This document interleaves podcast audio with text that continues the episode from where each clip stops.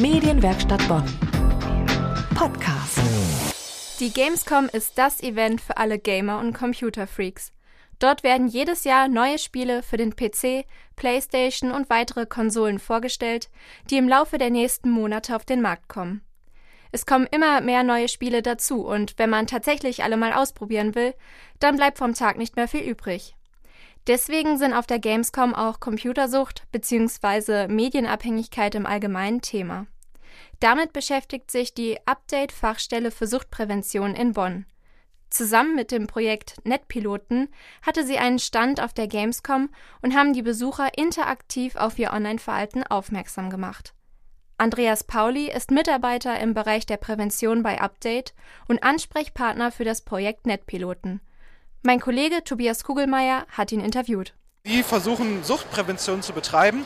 Und ab wann genau ist man denn süchtig? Gibt es da eine Definition? Genau, die stoffliche Sucht hat da Vorbilder. Also wie man sagt, die Mediensucht ist abgeleitet, die gleichen Kriterien zu erfüllen wie die Mediensucht und, oder Verhaltenssucht. Und man sagt halt, wenn Jugendliche übertragen, nicht mehr zur Schule gehen oder Hobbys, die sie früher gerne gemacht haben, nicht mehr machen oder aggressiv reagieren, wenn man sie auf die Medienzeitenregulierung anspricht, wird es bedenklich. Wir als Fachleute sagen aber, es gibt so sechs Suchtkriterien, die erfüllt sein müssen. Wenn dann drei oder vier über einen längeren Zeitraum von sechs Monaten erfüllt sind, ist zum Beispiel Toleranzentwicklung, Entzugserscheinungen oder ich spiele weiter, obwohl ich negative Konsequenzen habe, zum Beispiel die Freundin Schluss gemacht hat. Wenn die erfüllt sind, dann sprechen wir von einer Sucht. Also nur weil jemand mal sein Hobby wechselt oder aufgibt äh, für das Computerspielen, ist man auch nicht süchtig. Nee, also es ist ja so, dass Jugendliche ihre Interessen verändern, wenn die mal vielleicht früher gerne Fußball gespielt haben, aber jetzt eine Zeit lang zocken. Das verändert sich ja, die Interessenslage ist ja da auch so, dass man in der Pubertät auch Sachen machen will, die vielleicht von den Eltern abnabeln, die eigene Werte darstellen und da bietet die neuen Medien, die Computerspiele ja ein Ding, wo die Eltern auch nicht so Bescheid wissen und deswegen das für Jugendliche einen Reiz darstellt. Also wenn man dann süchtig ist, ab wann wäre dann eine Therapie nötig oder wie verläuft das Ganze dann? Ja, eben diese Kriterien, die ich beschrieben habe, wenn da drei oder vier über einen längeren Zeitraum bestehen, die Fachleute sprechen von zwölf Monaten, wir sagen, bei Jugendlichen ändert sich sehr schnell sechs Monate, diese Kriterien erfüllt sind, dann würden wir in Beratungsgesprächen, in Therapiegesprächen, die bei Update zum Beispiel stattfinden, eine stationäre Behandlung empfehlen. Es gibt mittlerweile Jugendwohnprojekte oder eben stationäre Kliniken, die dann halt den Jugendlichen ähnlich wie bei einer Alkoholsucht so eine Therapiebehandlung über sechs, acht Wochen machen, damit die Menschen wieder lernen, ihre Tagesstruktur zu üben, dass der Schlafrhythmus wieder richtig ist und so und dass sie halt ihre Freizeit auch ohne Medien füllen können. Haben Sie das denn äh, häufig, dass Eltern auf Sie zukommen oder auch Schulen, die dann merken, ach, der Schüler ist fast nie da und wenn, ist er nur am Schlafen im Unterricht, weil er so kaputt ist? Die Schulen sind eher verhalten. Also wir haben viele Schulen, die Netpiloten Standort sind, die sind sehr sensibel für das Thema Mediensucht. Da gibt es eben Schüler, die zu diesem Thema ja fortgebildet sind. Das heißt, die sind sensibel. Wir haben dann immer zwei Lehrer, die auch dann bei diesem Thema ansprechbar sind. Also in diesen Schulen, wo dann eine hohe Auseinandersetzung mit dem Thema Mediensucht ist, die kommen auch auf uns zu. Aber überwiegend sind es Eltern, die sagen, ich mache mir Sorgen, mein Kind spielt zu viel, wie kann ich dem helfen? Oder es gibt immer Stress, wenn wir über das Thema Medien sprechen. Die kommen auf uns zu. Wir haben aber auch Angebote, Gruppenangebote, wo Jugendliche sich teilweise jetzt selber melden. Also sagen, da stimmt was nicht, meine Freundin hat Schluss gemacht oder die Schule läuft nicht so gut. Die kommen dann auch selber auf uns zu, wollen entweder Beratung haben oder äh, werden auf dieses Gruppenangebot Reality Adventure aufmerksam. Also wenn die Freundin Schluss macht, weil man zu viel vor der Konsole hängt, ist das schon mal ein Indiz dafür, dass man zu viel macht wenn es einem egal ist. Ich meine, wenn die Freundin sowieso Schluss gemacht hat, aber wenn es einem egal ist, obwohl man die, das Mädchen total geliebt hat und dann Schluss macht und die denkt nur, naja, ich habe ja meine Online-Freunde, das wäre für mich so ein Zeichen, wo ich bedenklich denke. Welche Gruppen sind denn besonders von dieser Sucht betroffen? Ist das dieser typische Gamer? Kann man das überhaupt in so eine Kategorie zusammenfassen? Ja, es ist sowohl, dass es nicht schichtabhängig ist, also es ist kein Problem, was nur an der Hauptschule, nur an einem Gymnasium oder in der Realschule vorkommt. Also es ist schichtunabhängig und es gibt nicht die Gamer, sondern es gibt Menschen, die vielleicht eine Disposition haben, die vielleicht eher eine depressive Stimmung haben, die wenig Selbstbewusstsein haben, die wenig Konfliktlösungsmöglichkeiten haben, die dann eher so schüchterne oder introvertierte Menschen sind.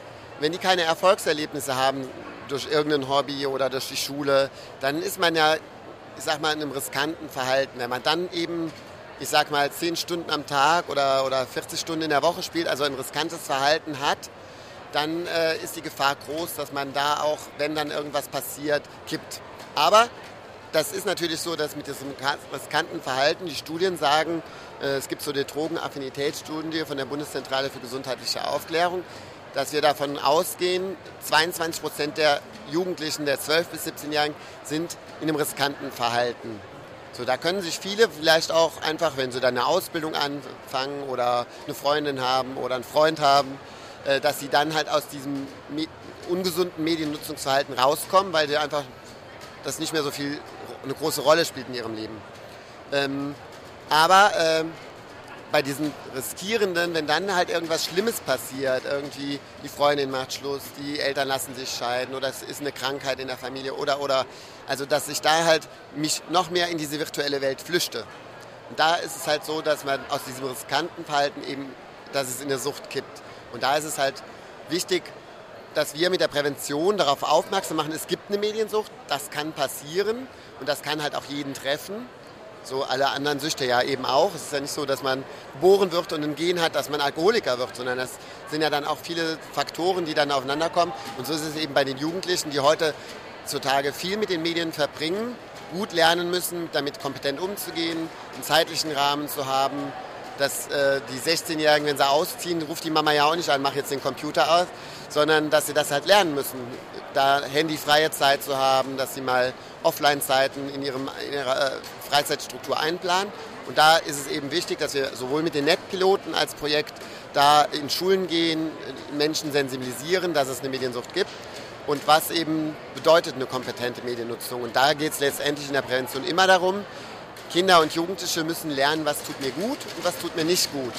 Und eben wenn ich zwölf Stunden am Handy daddle, dann hat das nichts damit zu tun, dass die Eltern doof sind und mich schikanieren, sondern es tut einem Körper nicht gut, einseitig sich zu, ständig aufs Handy zu gucken oder den Nacken zu verspannen oder eben einseitige Interessen zu haben, sondern es muss immer eine schöne Balance geben zwischen Offline- und Online-Angeboten, dass man in die Schule geht, dass man sich interessiert für Sachen, dass man Freunde face-to-face -face sieht, aber auch dann mit denen dann Face, äh, WhatsApp oder Insta Kontakt halten kann. Aber es ist in erster Linie, dass man lebt und die Medien einen unterstützen dabei und nicht, dass man nur für die Medien lebt. Es gibt natürlich auch den Fall der schön gesagten Influencer. Das bedeutet, man hat einen Job, der sagt, man muss mindestens 40 Stunden am Tag irgendwie vor der Konsole verbringen, man muss live auf Twitch sein, irgendwie in YouTube muss man unter Druck Videos produzieren, damit die Leute, die draußen sind und diese Medien konsumieren, zufriedengestellt sind. Wie ist das denn da? Haben Sie da schon Erfahrung, dass Eltern sagen, mein Kind macht gar nicht mehr viel für die Schule, sondern versucht immer mehr diesen Job zu kriegen und haben dann irgendwie Angst, dass es dann doch nicht funktioniert? Ja, es ist halt wie bei dem Leistungsfußballstar. Jugendliche haben den Traum, ich will äh, beim FC Köln spielen, ich will in Bundesliga spielen oder eben Nationalspieler werden. Und auch nur ein gewisser Bruchteil dieser Leute schafft es tatsächlich dann eben erfolgreich zu sein. Die Influencer, die ich kennengelernt habe, die sagen, das ist ein harter Job und da muss man sehr viel Zeit investieren. Aber sowohl die Influencer, YouTuber als auch die E-Sportler, die sagen, man muss einen nötigen Ausgleich haben. Also ich trainiere acht Stunden, ich habe am Wochenende meine Turniere. Influencer sagen, ich habe einen 16-Stunden-Job. Es gibt auch Tage, wo ich nichts mache, wo ich dann einfach vorproduziere. Wenn ich dann online sein muss, dann ist das halt eben schon aus der Konserve, dass ich am nächsten Tag irgendwas machen kann. Da achten die sehr gut drauf. Und so ist das halt bei allen Jobs. Also äh, der Anwalt, der Workaholic ist, der ist auch süchtig, der ist auch krank. Und da ist es halt wichtig, den Ausgleich zu haben, ob ich Sport mache, ob ich Familie habe oder dass ich da den nötigen Ausgleich habe. Das ist genauso, glaube ich, bei den YouTubern. Und da gibt es sicher auch YouTuber, die sagen, du musst ständig gucken, was ich denn mache. Also die im Grunde genommen vielleicht sagen könnten, die Kinder süchtig machen, in Anführungszeichen. Da kann es halt auch passieren, das wissen wir noch nicht. Da haben wir noch wenig Erfahrung mit. Wir haben schon so YouTube-Süchtige mal gehabt oder DVD-süchtig, die sich ständig DVDs kaufen. Also das Thema dieses Unterhaltungs, äh, also nicht Social Media mit Facebook und Insta, sondern das Thema Netflix oder YouTube ständig online sein zu müssen, zu konsumieren. Ich denke, das ist noch nicht so richtig angekommen, dass man da auch von der Sucht sprechen kann. aber da haben wir noch wenig Erfahrung zu. Aber ich denke, das ist halt noch eine Welle, die auf uns zukommt. Bei Netflix 10, 9, 8, 7. Gucke ich noch eine Folge oder gucke ich nicht oder muss ich jetzt schlafen? Das ist halt so, dass da viele da, da, das hinkriegen, weil sie am nächsten Tag in der Schule fit sind oder zur Arbeit gehen können. Aber da wird es auch sicher noch eine Welle der Mediensüchtigen geben, wo wir jetzt gar noch gar nicht gewappnet sind, aber wo wir abwarten müssen. Jetzt haben Sie ja schon gesagt, dass es neben der Computersucht auch die Sucht von Social Media und so weiter gibt. Also das nicht nur auf die typischen klassischen Gamer zu reproduzieren ist, sondern auch Menschen betrifft, die eigentlich nur ein Handy haben, aber auch das frisst ja viel Zeit. Ähm, welche Folgen kann es denn außer jetzt die Freundin kann einen verlassen, man kann eine Depression rutschen, welche Folgen gibt es davon? Ja, da würde ich auch nochmal den Gedanken, der präventiv äh, vorsteht. Also dass zum Beispiel was Instagram brauchen wir gar nicht von der Sucht, so mit Jugendlichen macht. Also diese künstlichen Welten, Fotos sind bearbeitet, die den Jugendlichen halt einfach das Selbstbewusstsein auch rauben. Wenn ich da immer sehe, was für fantastische Welten die alle haben und die haben tolle Uhren, tolle Wohnungen, tolles und so, nur weil sie vielleicht irgendwie einen YouTube-Kanal haben, ähm, dass das halt alles äh, fingiert ist und teilweise nicht der Realität entspricht, bis hin zu welche Schönheitsbilder durch diese Medien, alle Jungs müssen ein Sixpack haben, alle Mädchen dürfen höchstens, keine Ahnung, 50 Kilo wiegen, ähm, welche Bilder das dann halt eben bei Jugendlichen auch auslöst. Und da eben eingangs gesagt, Mädchen oder Jungs, die vielleicht wenig Selbstbewusstsein haben, in diese virtuellen Welten flüchten, denen wird dann das bisschen Selbstbewusstsein, was sie haben, auch noch geraubt.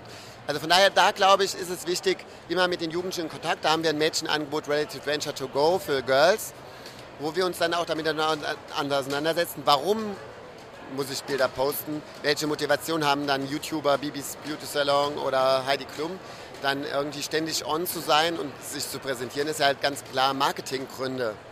Und dass da halt äh, nicht äh, dahinter steht, dass die einfach Lust haben, den jungen Mädchen irgendwie nette Tipps zu geben. Und das ist halt wichtig, denen deutlich zu machen, warum ich denn Sachen posten muss und warum ich da mit meinen Freunden online sein darf und welchen sozialen Druck Snapchat macht, wenn ich keine Flames habe und so. Also da sich Gedanken zu machen, dass es durchaus Spaß machen kann, das Unterhaltungs aber da kommen wir wieder zu dem Punkt, was tut mir gut, was tut mir nicht gut, wie viel Medienzeiten ist gut für mich und wo soll ich das Handy einfach mal weglegen oder wenn ich dann eben mit meiner besten Freundin im realen Best Friend Forever, ähm, dass ich dann eben diese Flamme gar nicht brauche, sondern dass ich im Realen mehr die Freundschaft habe und dann aber auf der anderen Seite mir nicht diesen Druck mache. Die letzte Frage jetzt heute wäre nochmal, die WHO hat ja jetzt vor kurzem die Computersucht als Krankheit anerkannt. Das war ja lange Zeit nicht so. Warum hat es A so lange gedauert, dass sie das anerkannt hat? Und welche Folgen hat es, diese Krankheit anzuerkennen? Lassen sich mehr Leute therapieren? Oder haben Sie da irgendeine Veränderung gemerkt? Ja, dass, äh, dass es so lange gedauert hat, muss man einfach mal den Prozess der WHO, also eine Weltorganisation, die alle 10, 11, 12 Jahre diese äh, äh, Klassifikation ändert. Also ähm, es stand schon seit 2013 fest, dass Computerspielsucht mit aufgenommen wird. Also das ist halt einfach eine Bundes, also eine, wenn man bei Bundesbehörden oder eben eine Weltorganisation, dann sind halt viele Menschen zu berücksichtigen, bis sowas veröffentlicht wird. Das ist das eine. Das andere ist halt, dass die Forschungslage eben, es ist ja ein relativ junges Phänomen, also wenn man sprach 1996 zum ersten Mal in einem Zeitungsartikel, ob es so eine Internet Addiction gibt in New York. Ein äh, Therapeut hat dann gesagt, die werden internetsüchtig. Wenn man dann guckt, wie viel Internet es damals schon gab, 96. Und ich sag mal, so wir beschäftigen uns mittlerweile seit 2007 damit. Und ähm, da ist es halt alles noch relativ frisch, relativ jung. Die Folgen, dass es jetzt als äh, Krankheit anerkannt wird, das war oft so eine Diskussion, also gerade aus der Gamer-Szene, die sagen, damit werden wir jetzt stigmatisiert und das ist negativ. Das ist halt die Gefahr, man möchte nicht stigmatisieren. Also andere therapeutische Krankheiten, da ändert sich ja Gott sei Dank der Blick auch, dass ich, wenn ich eine Depression habe, auch zum Therapeuten gehen kann.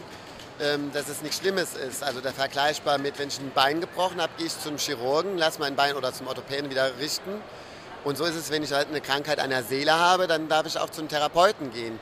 Dass wir da aufpassen müssen, und das ist gerade so eine große Diskussion, ob man einen Eintrag in der Krankenkasse hat, wenn man eine Therapie macht, das, da müssen wir auch stark gegen vorgehen. Das heißt ja, diese Angst war immer, wenn es jetzt wirklich eine Sucht wird, da werden die Gamer alle stigmatisiert. Darum geht es gar nicht, sondern es gibt halt jetzt die Möglichkeit, schneller in Therapie zu vermitteln. Es ist so, dass es im Bewusstsein der Gesellschaft, was wir eben mit zehn Jahren äh, bei Update schon machen, wir beraten Eltern, wir beraten Jugendliche, wir machen Präventionsangebote, wir gehen in Schulen, Elternabende und so weiter ähm, und haben da jetzt aber nochmal eine richtige Legitimation. Das war so im Grunde genommen so ein bisschen Pionierarbeit. Also viele Kollegen, erste Beratungsstelle in Berlin, Lost in Space, wo die Kollegen auch dabei sind, ähm, das war halt Pionierarbeit und wir eben seit 2007 oder seit 2010 auch Prävention machen. Ähm, das, ist halt Pionierarbeit. Und jetzt haben wir aber eine Legitimation und hoffen, dass dadurch auch mehr Präventionsprojekte finanziert werden, dass Schulen und Eltern da selbstverständlicher mit umgehen und es auch gesellschaftlich mehr bei den Leuten ankommt. Es gibt eine Mediensucht, ist, äh, man darf Spaß haben mit den Medien, aber auf der anderen Seite halt auch eben, dass Menschen da nicht so gut mit umgehen, wie ich eingangs beschrieben habe und deswegen auch jetzt das, die Möglichkeit haben, Hilfeangebote in Anspruch zu nehmen. Das war ein Interview von Tobias Kugelmeier mit Andreas Pauli zum Thema Computersucht. Die Update-Fachstelle für Suchtprävention hatte zusammen mit dem Projekt Netpiloten einen Stand auf der Gamescom, um über Computersucht und Medienabhängigkeit aufzuklären. Medienwerkstatt Bonn. Mehr Beiträge auf medienwerkstattbonn.de.